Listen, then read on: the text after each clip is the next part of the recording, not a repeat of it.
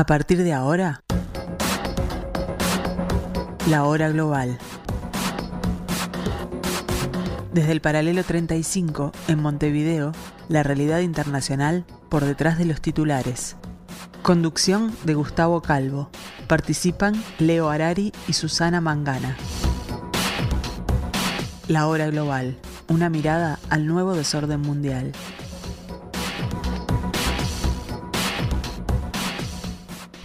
Muy buenas tardes amigos, bienvenidos al 1170M de vuestro dial.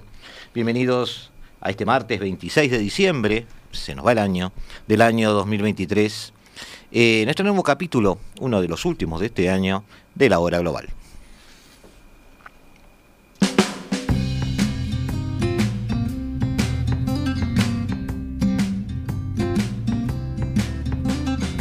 Y estamos encarando, este sería el penúltimo capítulo del año, eh, repasando un tema eh, que en realidad nos, llamó la atención en algún momento, estuvimos eh, en alguna tertulia haciendo referencia a él, este, pero en realidad nunca, aunque lo vimos aquí, me gustaría charlarlo en otro, en otro tono, charlarlo desde el punto de vista de una conversación de opinión, una conversación teniendo en cuenta las emocionalidades, eh, teniendo en cuenta las motivaciones, teniendo en cuenta aquellos elementos que fueron causas de comportamientos en el proceso constitucional chileno.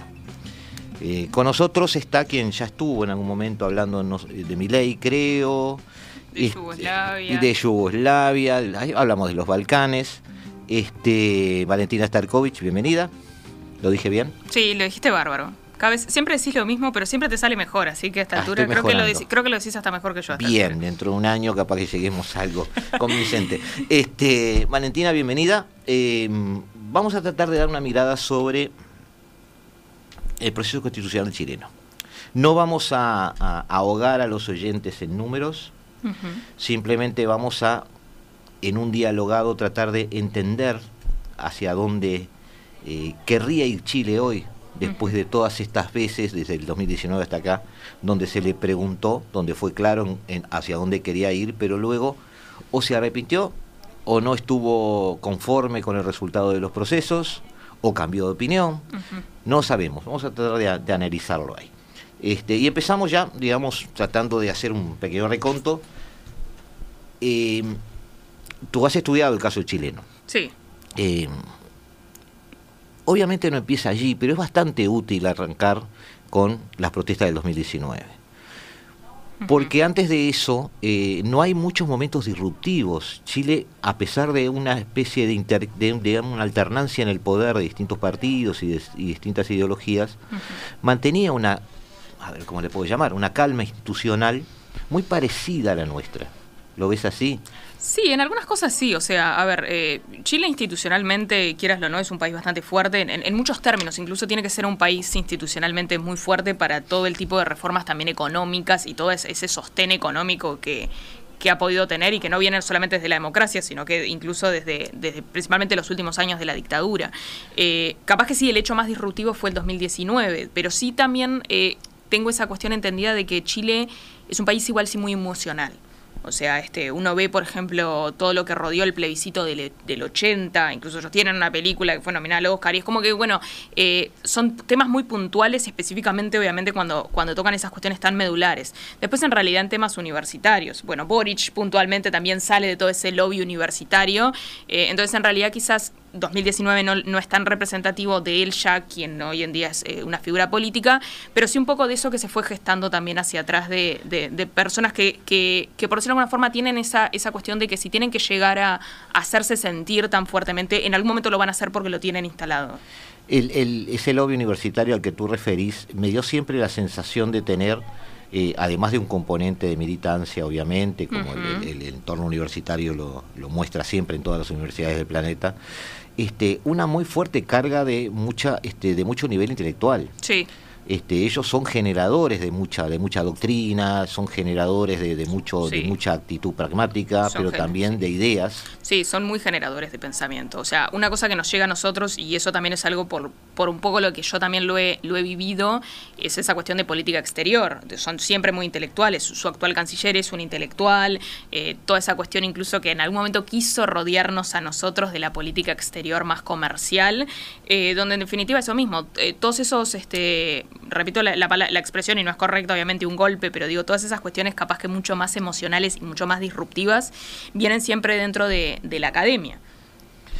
Y después, el 2019 permitió, eh, vamos a elegir bien los términos, no voy a hablar de un movimiento eh, que triunfó o que generó una revolución. Vamos a sacar esos términos porque en realidad fue muy compleja la realidad. Fue una especie de aceptación de la sociedad política de eh, la idea de tener en cuenta la posibilidad de un cambio. Exacto. Podríamos decir así, podríamos decir que la sociedad política tradicional de alguna manera cedió a, a esa idea, a ese empuje. No físicamente, no estamos hablando de enfrentamientos, este, hubo, hubo enfrentamientos, pero no, no, no, no enfrentamientos, ni guerra civil, ni nada de eso, pero sí desde el punto de vista de eh, la sociedad política en el sentido de la gestión política. Es decir, los políticos aceptaron que esa, esas protestas tenían un contenido. Y dándole o no la razón, aceptaron la posibilidad de consultar. Eso responde también un poco a esa cultura política a la que tú te referís. Aún en esas élites eh, que normalmente maneja sus intereses, ¿no? Aún en ese caso hubo una cierta sensibilidad, ¿lo ves así? Sí, Quiero ir paso a paso con lo, sí, Sí, y además eso mismo, esa juventud ya, esa juventud mucho más política que capaz que se ha perdido y puntualmente cuando miramos toda Latinoamérica eh, se ha perdido porque se quiere ir hacia más cuestiones más liberales, pero ellos manteniendo esa cuestión política, desde siempre desde lo medular de lo político y también con ese rezago de muchas cosas, de nuevo, que vienen de la dictadura, o sea, este eh, eso de por qué hay que, Bachelet, puntualmente que ha sido alguien mucho más en muchas cosas, este, reformas sí constitucionales que ya han tenido, pero siempre sobre esa base de una constitución que ellos, mucha gente no la quiere tener, o que incluso dentro de esa aceptación que tienen, eh, a sabiendas de que no es 100% lo correcto o que los une un pasado que en algún momento a ellos mismos y todos en realidad quieren dar vuelta a la página, ¿no? Me guardo esa frasecita porque después la vamos a debatir. ¿Ah? Si quieren o no dar vuelta a la página, lo, vamos a llegar a algo. Sí, obvio. vamos a llegar a algo. tenemos muchos puentes en este programa y vos ya sabes que es así. Sí, por supuesto. Este, em, en particular Piñera en ese momento, pero fue acompañado por toda la clase política tradicional, vamos a usar la palabra tradicional para diferenciar un poquito, eh, apostaron por hacer caso a algunos de los discursos, porque en general el movimiento era bastante disperso, no tenía cabezas visibles, los discursos eran muchos y algunos contradictorios, pero lo que parecían tener en común todas las ponencias de, quienes este, se revelaban, vamos a usar la palabra en forma light, pero está bien, está bien dicho igual, eh, era que algo estaba mal en el sistema. Y lo identificaban con que eh, la estructura constitucional este, ayudaba a que eso eh, no pudiera modificarse, mejorarse o cambiarse. Entonces la palabra constitución em, empezó a estar en todos los discursos y yo creo que la interpretación de los políticos tradicionales fue, bueno, la queja es esto, consultamos sobre esto. ¿Te pareció que se fue así? Un poco improvisado, ¿no? Sí, sí, pero sí, en realidad. Pero fue una respuesta. Además, de nuevo, este, venían con, con modelos también políticos, o sea, un Piñera que en realidad ya estaba como en, las, en el último tiempo, este, también con, con ya un segundo mandato, yendo más una de él presentándose como más independiente, sin fuera de las coaliciones. Está más desgastado también estaba, ¿no? Sí, por supuesto. Este, la segunda presidencia, yo, incluso la de Bachelet, la desgastó a Bachelet bastante. sí, por su, sí, o sea, uno la, la, veía en, muchas cuestiones, incluso hoy en día su manera de presentarse ya ante organismos internacionales es totalmente distinta, este, por eso mismo, siempre se dice tal cual, las segundas este, presidencias es, como que es demasiado poder y ya uno, este, se empiezan a ver mucho más las aristas que no se ven en el primero. Entonces, claro, este, precisaban un cambio, se empiezan a ver este, y ahí es algo que, sé que lo vamos a debatir, eso de, esas cuestiones como más de muy más izquierda, más derecha, eh, que si bien Piñera lo era, Bachelet en su momento también lo representó, pero si este empiezan a emerger estos nuevos, estos nuevos candidatos y obviamente cuáles, de qué manera uno puede agarrar una población descontenta, y es específicamente con, con estas cuestiones. De paso lo dijiste y de paso lo dejo. Eh, no en forma integral, no en forma total, no en forma de una especie de receta que sirva para todo, pero el cribaje izquierda-derecha, en el caso chileno, eh, es una herramienta de análisis que sirve. Sí, y es muy Porque en algunos países del planeta y en algunos de Latinoamérica eh, no es suficiente. Capaz que en Chile tampoco fue suficiente, pero sí fue muy útil en el sentido de dividir un poco las aguas y entender las, las ponencias. Ellos mantienen o mantuvieron en este proceso eh, ese cribaje izquierda-derecha. No estoy seguro que la sociedad chilena esté tan eh, identificada y, em, ¿cómo podría decir yo? Eh, con los extremos. encerrada en, Su, en, su, en, su, en su coto. Sí, pero ellos, en ellos les pasa mucho esa cuestión de que el centro, que capaz que estamos tan acostumbrados puntualmente acá en Uruguay a eso de, de, conciliar un centro, eh, es muy complicado para ellos, o sea, es, inexistente. Pero que en realidad ahora con esta cuestión de los procesos constitucionales sí se vio más esa cuestión de, de esa necesidad de escuchar puntualmente al centro y al independiente. El independiente mucho más técnico, entonces quizás no con tanto peso político a una cuestión presidencial, pero sí escuchar ese centro, eh, en definitiva, y, bueno, que obviamente capaz que no, eh, no es quien llega a la presidencia puntualmente, pero sí es quien al final del día también tiene determinado peso a nivel legislativo y a, nivel, obviamente constitucional, eh, y, son quienes como un poco van, van marcando esa cancha, esa necesidad de marcarlo. Estoy pensando en el centrado brasileño. Que, que, no es lo mm, mismo, no. pero cómo manejan desde, desde los corredores del Congreso en definitiva, eh, casi todo. Pero incluso también, si volvemos al tema argentino también, o sea, ese, ese, intento capaz que, no sé si lo llamaría tan un centro, pero sí es lo que más hoy en día está más eh, intentando ser un centro, lo que es la Unión Cívica Radical, donde algunos se tiran más hacia cuestión, esa cuestión que tampoco sé si se llamaría tanto en su totalidad una extrema derecha, la libertad avanza, lo, es en muchas cosas, este, pero eh, algunos... No es extrema derecha. No, pero en algunas cosas... Sirve para categorizar. Claro, porque bueno, está conformado, en parte tiene ese partido demócrata, del cual es Villarruel, que es extrema derecha, y, y como es que se dice uno tiene una Unión Cívica Radical con gente como Petri, que se tira más hacia ellos, y uno tiene una Unión Cívica Radical más hacia un Lustó, que prefiere mantenerse específicamente en ese centro y que cuando le convenga va a ser una alianza. Eh, y acá Chile es como que empieza un poco, eh, capaz que hacerle un poco más de eco a esa. E, claro, pero nunca como un grupo, hasta ahora como un grupo fuerte que defina a la vista, a, la, luz del sol, digamos. Y tampoco como una cuestión eso mismo que pueda llegar una presidencia. Digo, cuando uno conversa, yo tengo una amiga eh, que es este, chilena y cuando uno le conversa de, acerca de lo que son las realidades uruguayas, el centro que tenemos nosotros es imposible para ellos. imposible que tenga una voz y un voto tan grande. Sí, al final del día es quien inclina la balanza hacia un lado o hacia el otro, pero no es lo suficientemente fuerte en términos de liderazgo, porque tampoco tiene figuras líderes para eso. Primer round, que es lo que vamos a ver en este primer, este, perdón, perdón, la, no estoy hablando de combates, pero no, por es lo, eh, no, no, primer tiempo, primer tiempo, suena mejor primer tiempo, es lo que vamos a ver en este primer bloque. Eh, se, se conforma un consejo electo, eh, un consejo este constitucional, una asamblea constituyente, no recuerdo bien el nombre ahora de la primera, un consejo constituyente, creo que era esa la. este, y está muy conformado por eh, integrantes que vienen del cerno de esas protestas. Es decir, que estamos hablando de gente joven, de izquierda, y con bastante integración de, eh, de áreas eh, sociales, no políticas. ¿ah? Indígenas, o sea, un montón de, referentes que vienen de las estructuras más sociales y no políticas. se genera una, un borrador de la constitución donde allí están puestos todas las ilusiones y todas las aspiraciones de quién. De todos. Y ahí va el tema. De ahí va el primer tema. Eh, Pongámonos firmes con cada uno de los temas. Allí no estuvo, no hubo demasiada izquierda ahí sí hubo demasiada izquierda y hubo también como esa ese independiente falso, por decirlo de alguna forma, o sea, solapado de, una izquierda, o sea, y, y de nuevo, y, la contra, como quien dice, ¿quién es la contra de la izquierda? La contra va a ser la derecha-derecha. Entonces, en definitiva, quienes hicieron sentir como los que no estaban representados en primer lugar fue la derecha-derecha. Y ahí empieza a emerger ese centro que es realmente el, ciudadano de a pie, por decirlo de alguna forma, el que no es ni izquierda, no es ni derecha, porque en realidad los extremos no los termina de representar.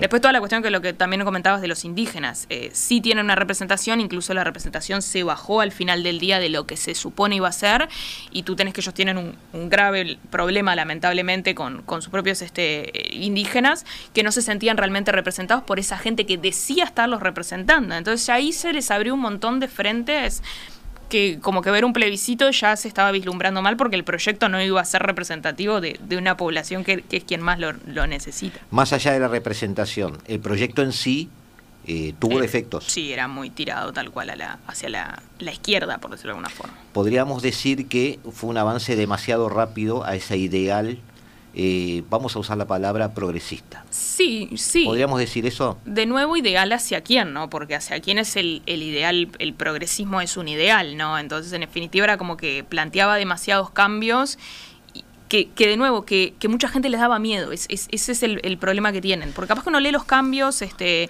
en términos sí de los tipos de derechos que se querían incluir.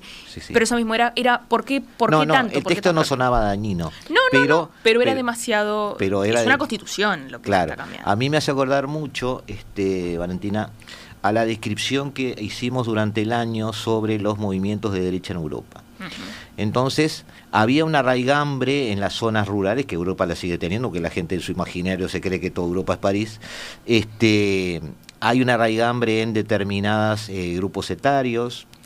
Entonces, las conclusiones siempre tenían, tendían a, ser, bueno, el crecimiento de los partidos de derecha en Europa, más que a la derecha en sí, obedece a que hay eh, una aceleración de cambios, que hay un sector de la población que no es que no los comparta, a veces ni siquiera los entiende. Sí. Y les parece que es demasiado rápido el ritmo. ¿Pudo haber algo de eso ahí en Chile? Sí, sin duda. Sí, sí. O sea, vamos a lo mismo. Cuando hay, hay encuestas de después de que fracasa el primer plebiscito, el primer plebiscito, en la era Boric, eh, donde de nuevo se le pregunta a la gente, hay como un 70% de la población y se le pregunta a la gente, ok, ¿por qué fracasa? ¿Es porque está hacia muy hacia la izquierda, hacia la derecha? La gente no, no termina 100% de saber, en realidad es eso mismo, esa cuestión de eh, lo que se me propone y de acuerdo a lo que también, porque de nuevo las publicidades, que hay una franja electoral que se permite, eran publicidades muy radicales, muy hacia la izquierda, muy hacia la derecha, con imágenes muy gráficas, entonces la gente como claro, tenía, tenía ese miedo de, de vienen, esa misma planteo de también lo que está pasando y es una cosa que nos está pasando en toda Latinoamérica, en especial en este cono sur, vienen hacia nosotros, vienen por nosotros. El tema es hacia qué están viniendo porque la gente no se molesta en leerlo. Claro. Em, había, está bien lo que dijiste en cuanto al medio, pero había además, yo soy de los que cree que las publicidades no determinan votos. pero es una percepción mía. Pero sí determinan el tono del debate. Sí, sí, tal cual. ¿Ah? Eso sí lo determina. Este, es decir, cuando las publicidades están cargadas en un, en un enfrentamiento, en una polarización, la polarización se transmite. Sí. Este, yo no voy a cambiar mi voto por una publicidad. Normalmente lo que hace la gente es al revés, refrendar su posición en contra de esa publicidad. Claro, pero el que está en el medio, en el que está en la duda. Te externaliza hacia los, hacia los polos. Exacto.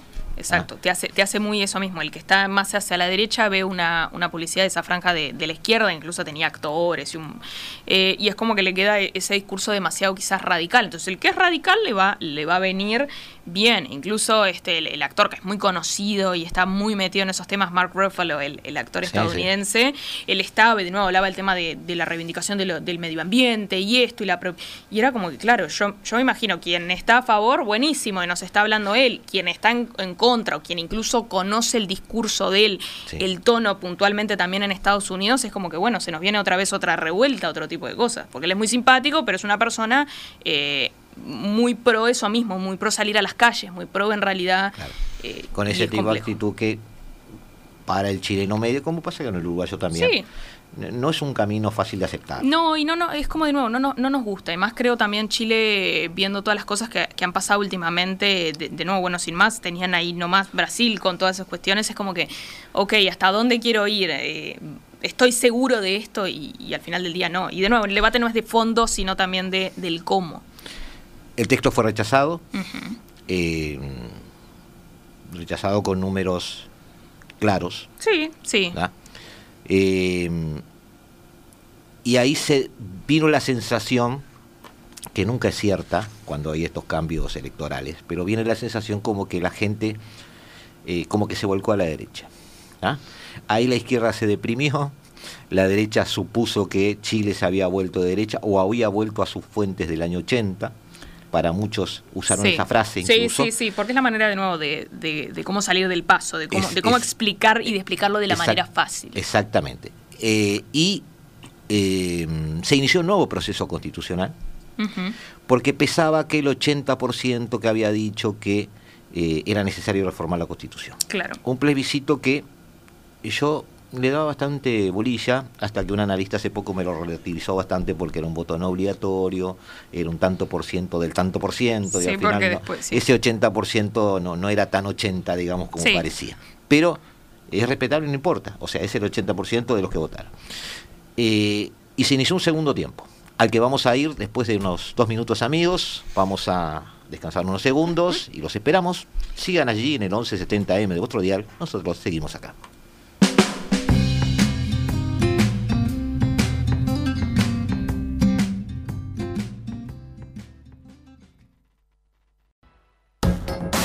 Estás escuchando La Hora Global, una mirada al nuevo desorden mundial.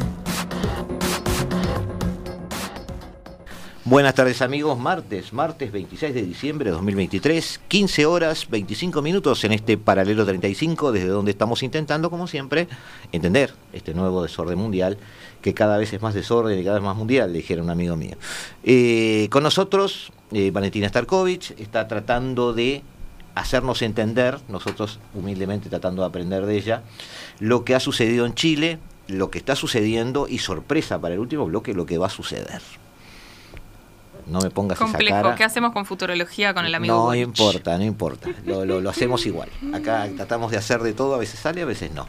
Pero nos vamos al eh, segundo texto que este año empezó a elaborarse eh, con toda una parafernaria que parecía bastante sabia, ¿no? O sea, un consejo de expertos, eh, nuevas elecciones de constituyentes, donde la derecha fue amplia mayoría, lo cual generó ese para mí, ¿no? Esta es una palabra mía, ese espejismo de que Chile se volcaba a la derecha. Sí. Este, ¿cómo, eh, un paréntesis, este, este, Mare, ¿cómo muchos países cuando hay giros en los números electorales piensan que la gente cambia de ideología, ¿no? Sí, tal cual. Y, y no es así. Pero, es decir, eh, mm. se vuelve pragmática, ve que es lo mejor para ese momento. Claro, y, acá de nuevo es la foto de, eh, también como es la foto de un momento, es la foto de, ok, capaz que lo que me estaban planteando más hacia la izquierda no fue, ¿qué pasa si yo dejo un poco que la derecha me esté comentando? Lo que pasa es que también acá se traduce y digo se traduce en muchas cosas de bueno el primer año de Boric esos cambios también que hubo ministeriales este eh, una de quizás de las más peleas que, se puede hablar fue lo que sucedió con su ministra de Relaciones Exteriores. acotemos a los amigos que la presidencia de Boric fue muy caótica. Sí. Él, eh, no sé si es fue, bueno, en definitiva él es el responsable.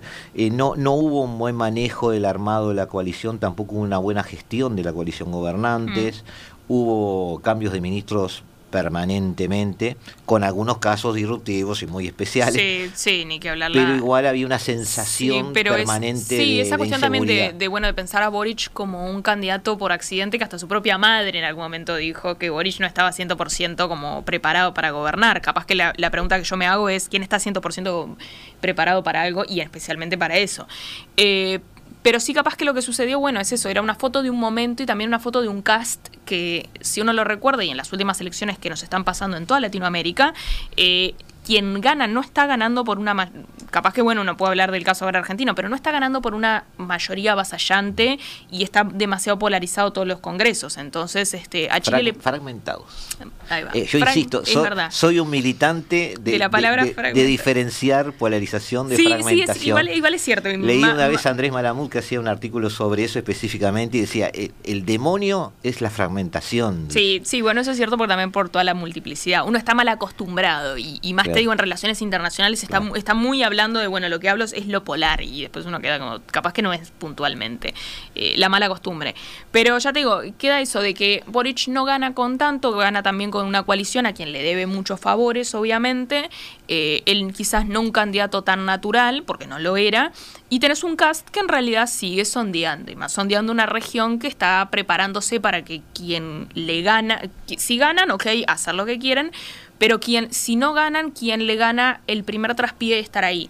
Entonces ya te digo, hay mucho, eh, hay mucho análisis también que lo que primero que te dicen es eh, fue el triunfo de la precandidatura de Cast nuevamente, cuando en realidad Cast tampoco es eh, el más adecuado dentro de su propia coalición que lo sigue siendo. Entonces, claro, era como que, bueno, ¿quién triunfa? Triunfa esta, derecha. Y de nuevo pasa eso mismo, sigue estando el centro ahí intentando entrar y no es solamente ni la cuestión de quién está en derecha o izquierda eh, redactando. Vuelvo a lo mismo y es algo que, creo que se le tiene que hacer especial hincapié en Chile, que no se le hace todas estas cuestiones independientes, esos independientes que no se tiran hacia un lugar hacia el otro, porque no siempre, son muy pocos, incluso si uno mira el, Parlamento, muy poca representación parlamentaria, pero que sí están ahí como que, ok, tienen una manera técnica de hablar en determinados temas. Entonces son necesarios por eso mismo, porque se necesita tecnicismo. Y en un país caracterizado que en cuestión de gobierno son muy técnicos, también los necesitas a ello.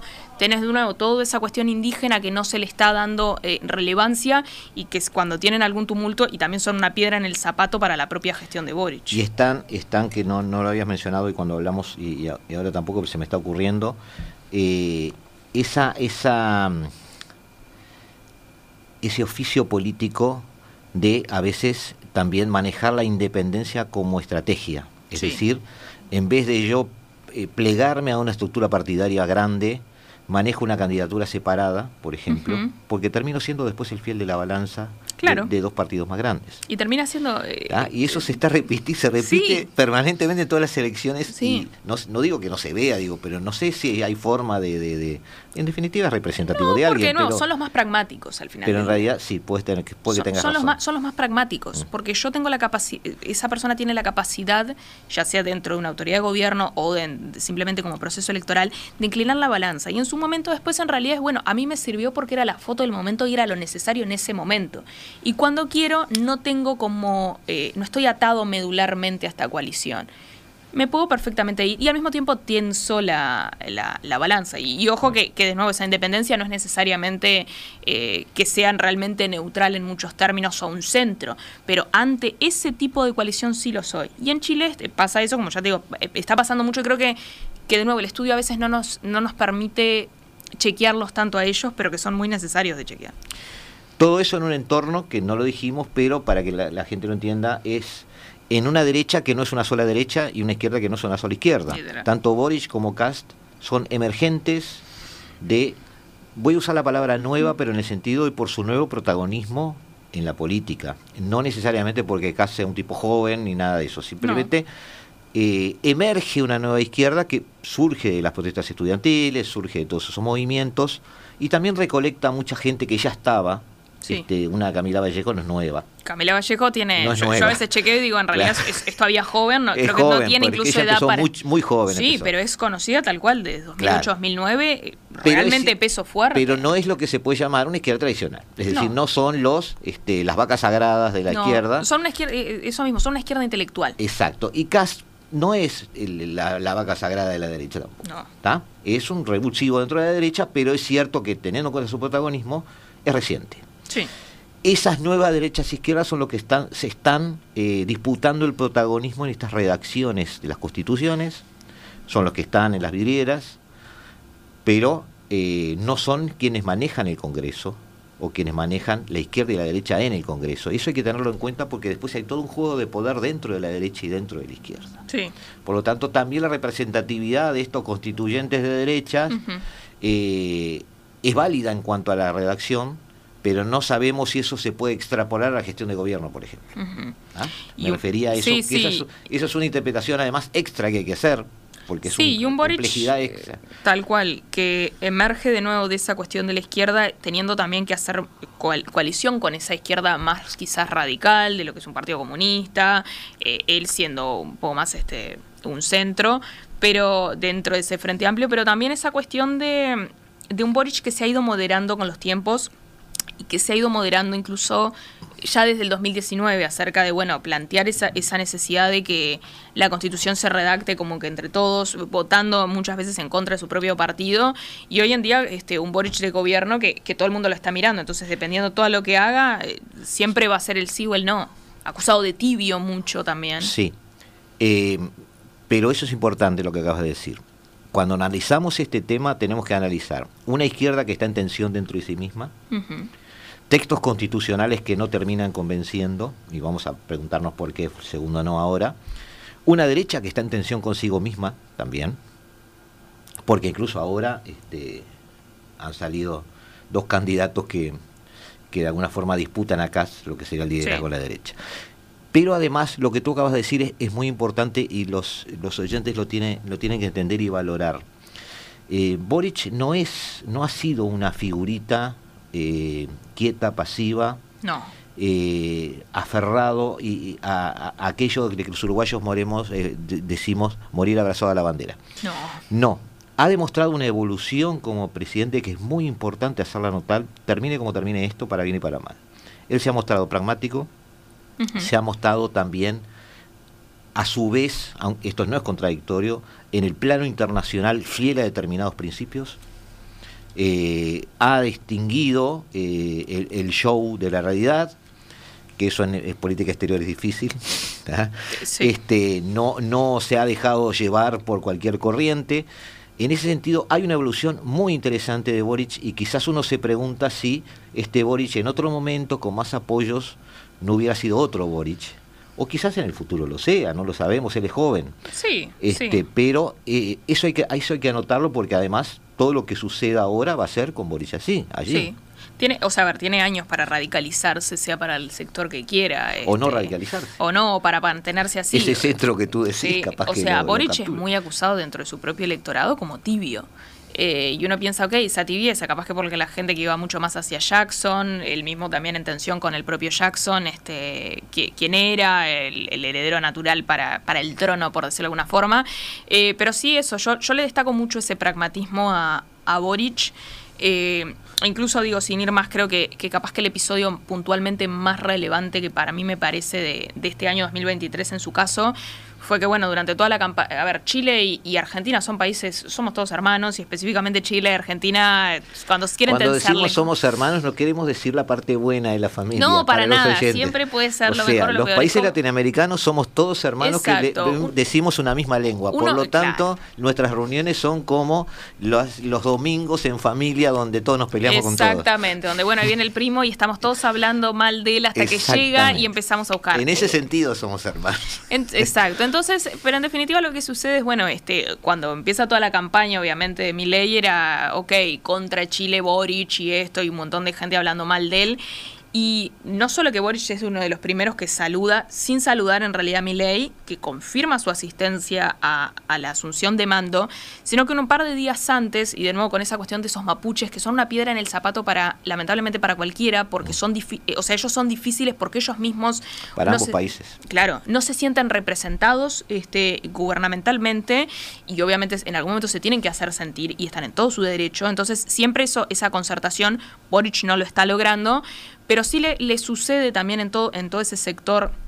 Este, ya te digo, esa frontera de, de- de Chile con Argentina, se caen tres alpinistas, si no me equivoco, argentinos, eh, desaparecen, y el pedido de ayuda no lo hace este, Milei, sino que lo hace, y la repito, Victoria Villarruel junto con Diana Mondino. Y te dicen perfectamente un par de días antes que estaban iniciando gestiones y que le agradecían tanto al canciller Van Claver, no- nunca lamentablemente sé cómo se pronuncia específicamente el, el apellido del canciller, y con el apoyo de Boric. Y Boric llega, dialoga, y uno dice ya te digo, lo primero que uno, que uno escucha y cuando lee los diarios chilenos, especialmente de, la fracción de Boric, Boric está actuando con tibieza. Boric no está actuando con tibieza, está actuando diplomáticamente como tiene que ser. Ante, bueno, lo que tú dijiste en campaña, vamos a ver lo que tú decís como gobierno. Y también es un reflejo de él mismo. Lo que se puede decir en campaña, lo que hago yo como gobierno. Eso los uruguayos lo sabemos muchos. O sea, con los países limítrofes eh, podemos discutir, pero hay una línea roja siempre. Diría la frase que siempre repite eh, nuestro presidente de la calle Pou y, y que es este un poco mandato. Los estados no tienen este amigos, tienen intereses continuos. Claro. Entonces, bueno, este, y puede cambiar, puede no. pero al mismo tiempo, eh, la región no es el único lugar que yo no escapo, yo no escapo de la región. Y Boric lo sabe perfectamente. No nos podemos mudar. Eh, vale, ¿por qué fracasa este segundo texto? Este segundo texto en realidad ya nació un poco fracasado, ¿no? O sea, de nuevo, ese giro, la prueba eh, perfecta de que el giro no nos sirve ni para mucho para la derecha ni mucho para la izquierda. Este, entonces, en realidad, de nuevo, ya nace, con un fracaso, nace con esa cuestión de verlo como una precandidatura como cast.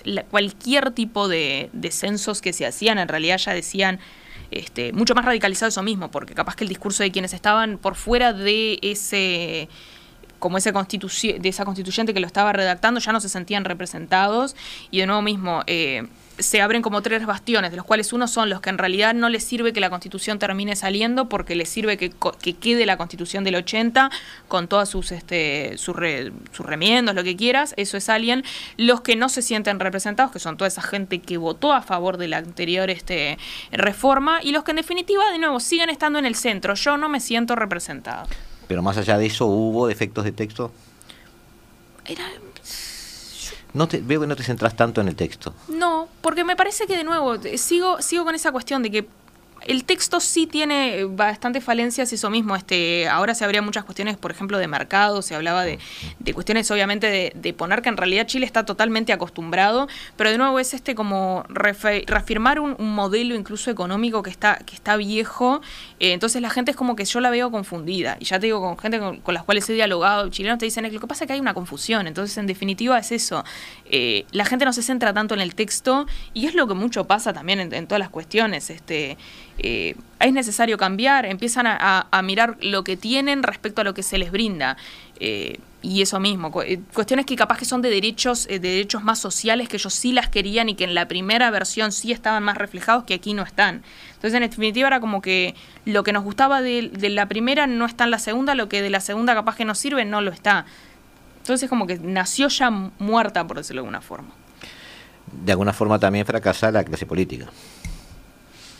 Sí, pero de nuevo, ¿qué clase política es la que está este, fracasando, no? O sea, la derecha, la izquierda, de nuevo, esa, es, ya te digo eso, esa, esa cuestión de verlo como una precandidatura de cast. Entonces, en definitiva, es quién está fracasando. ¿Fracasa la izquierda, la derecha o fracasa esa esas figuras?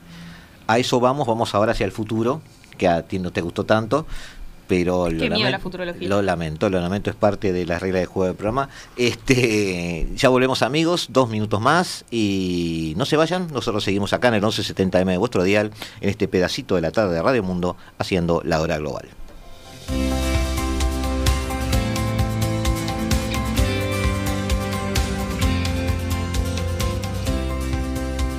Desde el paralelo 35, la hora global.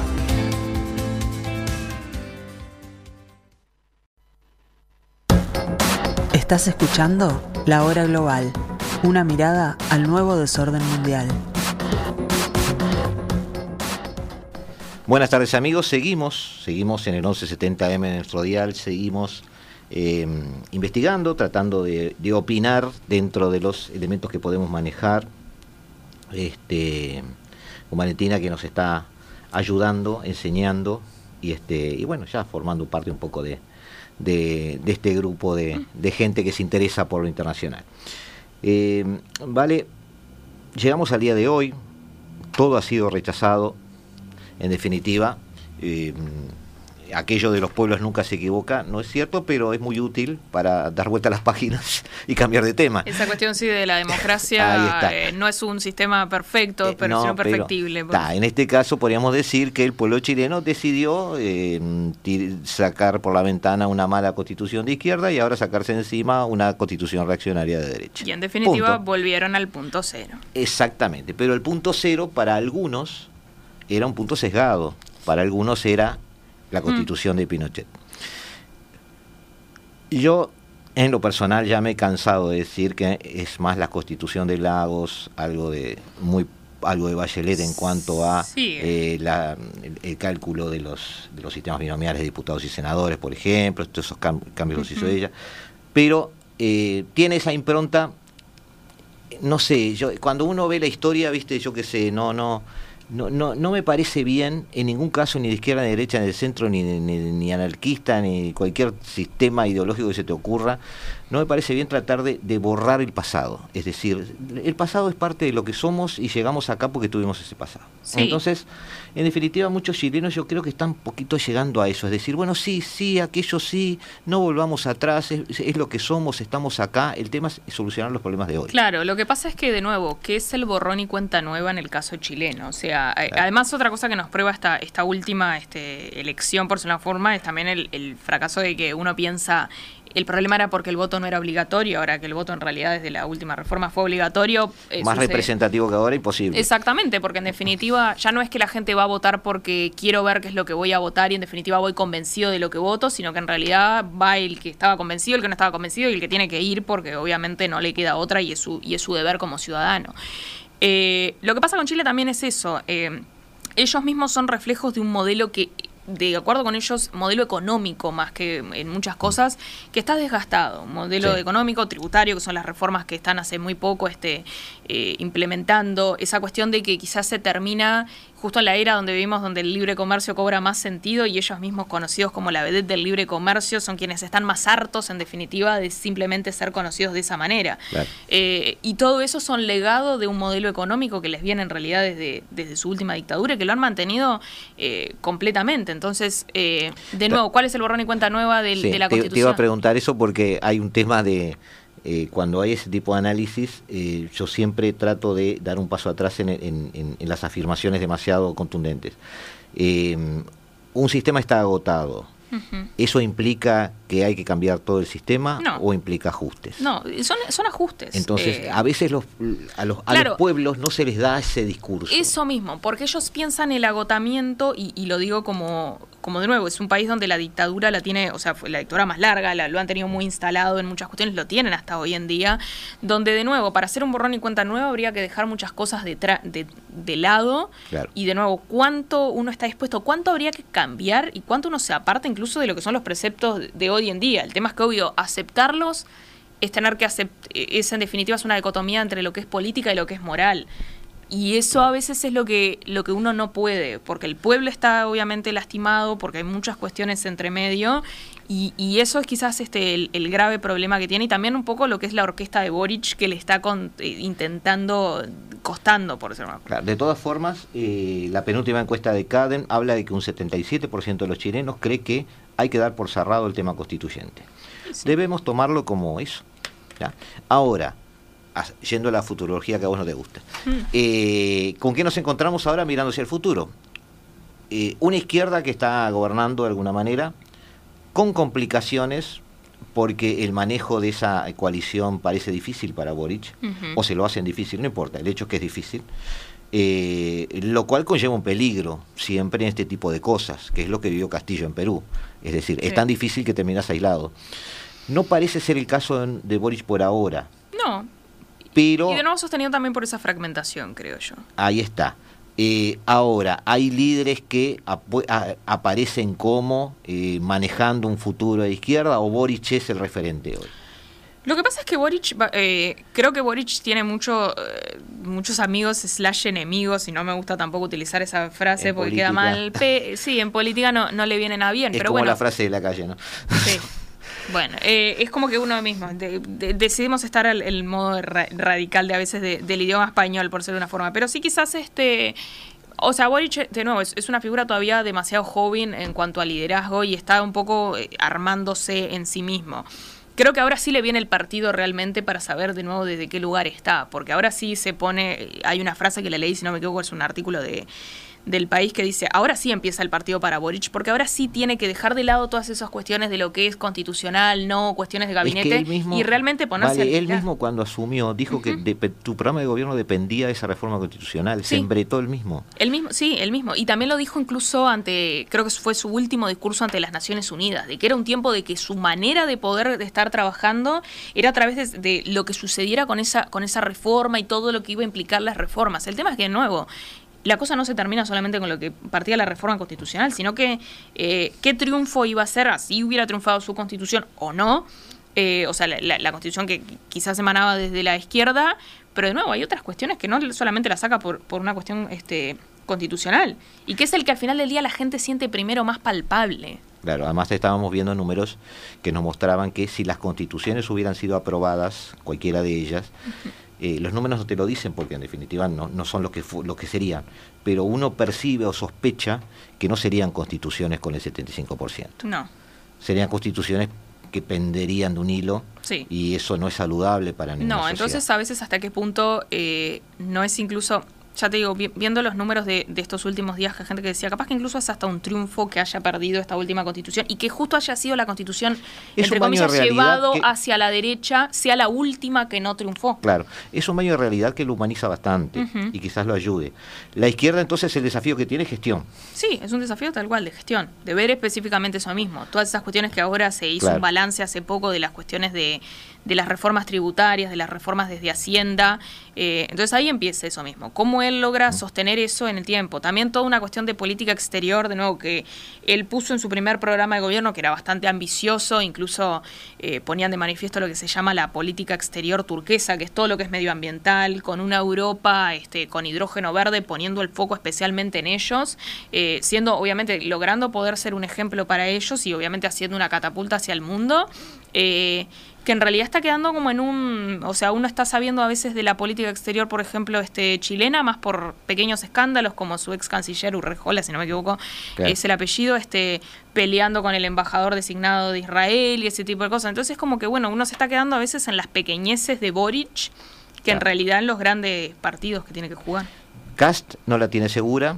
No. Evelyn Matei a su izquierda, aunque dentro de la derecha, y eh, Eh, Rojo Edwards. Rojo Edwards, me, me volvió a olvidar, este, a, su, a su derecha, esto sí es una extrema derecha, eh, están disputándole algunos números. Sí, llevan. Sí, la derecha chilena la ves derecha- fragmentada. La derecha chilena para mí está mucho más fragmentada. Sí. Porque, de nuevo, Boric puede tener esa cuestión de Jackson, también se habla de Bodanovich, si no me equivoco, que es el, este, que creo que es el, sé que está vinculado a, si no me equivoco, a la región de Maipú. No, no quiero espe- decir específicamente cuál es el, el cargo de gobierno que él tiene, pero bueno, también de esa, que es muy representativo también de lo que un poco es Boric, o sea, esa cuestión, este, lo que ellos le llaman cuico también, que es Mm. el, eh, la persona de clase alta, pero al mismo Sí. tiempo progresista, tiene de, de Maipú, tiene, tiene esa cuestión, pero tiene sí una, una derecha mucho más fragmentada y también de nuevo, eh, con esa, eh, yo, yo digo también todo va a depender de lo que esté pasando también en, en- en Argentina, y digo porque como que siento que les está haciendo un efecto contagio a ellos, en especial en la derecha.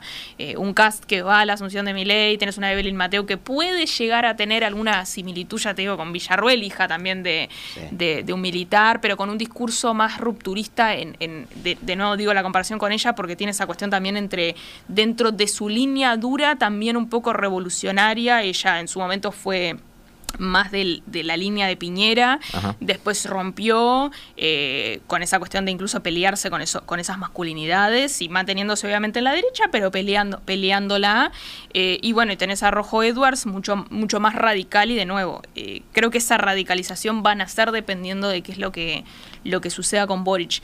Que Boric de nuevo se está manteniendo en esa línea que por hoy en día creo que le, que le sirve.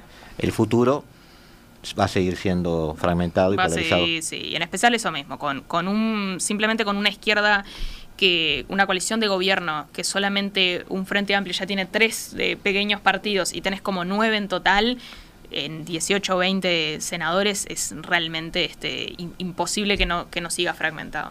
Seguiremos entonces el caso chileno. En el 2024 nos volveremos a ver para ver cómo les está yendo con todo esto que estamos diciendo y si han surgido protagonistas nuevos. Que nos deje para hablar. Y Te para hablar no nos va a dejar así. No, no, está bien. Te propongo, Carolina, en tres minutos, que es lo que nos queda, eh, echarle el vistazo al 2023.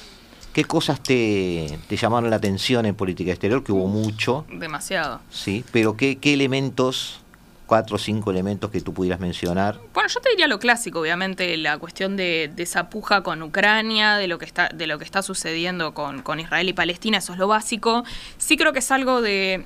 Y, y- y tomo un poco de lo de Nagorno-Karabaj también por una cuestión de lo que son este lo que nos dejó la era soviética, esos conflictos que no que la ruptura de, de ese bloque quedaron ahí, eso me parece que va a seguir latente, empezó en 2022, siguió en 2023 con todos esos bloqueos, pero también creo que para 2024 es algo que, que lo retomo de lo que hablamos este eh, los otros días la cuestión Serbia que se vio hace unos días, todos estos empujes que se están dando. Se vienen los Balcanes. Se vienen los Balcanes, una Serbia, un Busic, este, puntualmente que ya está este, intentando decir no, no está, no es tan así como lo que se está viendo. Yo creo que que va a tener este determinado andamiento. Y también la cuestión latinoamericana, pero no lo englobaría solamente el Milei o en Chile, lo englobarían todo en su conjunto. Cada país, viste, que tiene su, su propia tormenta. exacto, como Latinoamérica, venimos nosotros, que no se sabe hacia qué giro podemos hacer con una, con un, con una Argentina eh, replegada hacia una derecha, con un Brasil ahí en un centro, pero no tampoco el Lula tradicional que estamos esperados. Eh, yo creo que vamos, vamos por ese lado. Y después, bueno, tenés algunos conflictos más chicos de, de cuestiones que también me parece que van tensando la cuerda acerca de cómo nos vamos presentando. Perfecto. Y nosotros, amigos, nos volvemos a encontrar en el que va a ser el último programa del año, el jueves que viene, eh, aquí, en el 1170M de vuestro dial, aquí en la hora global, tratando de entender desde el paralelo 35 este nuevo desorden mundial.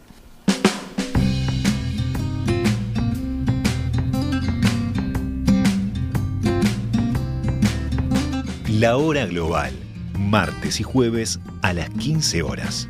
Repite a las 21 horas.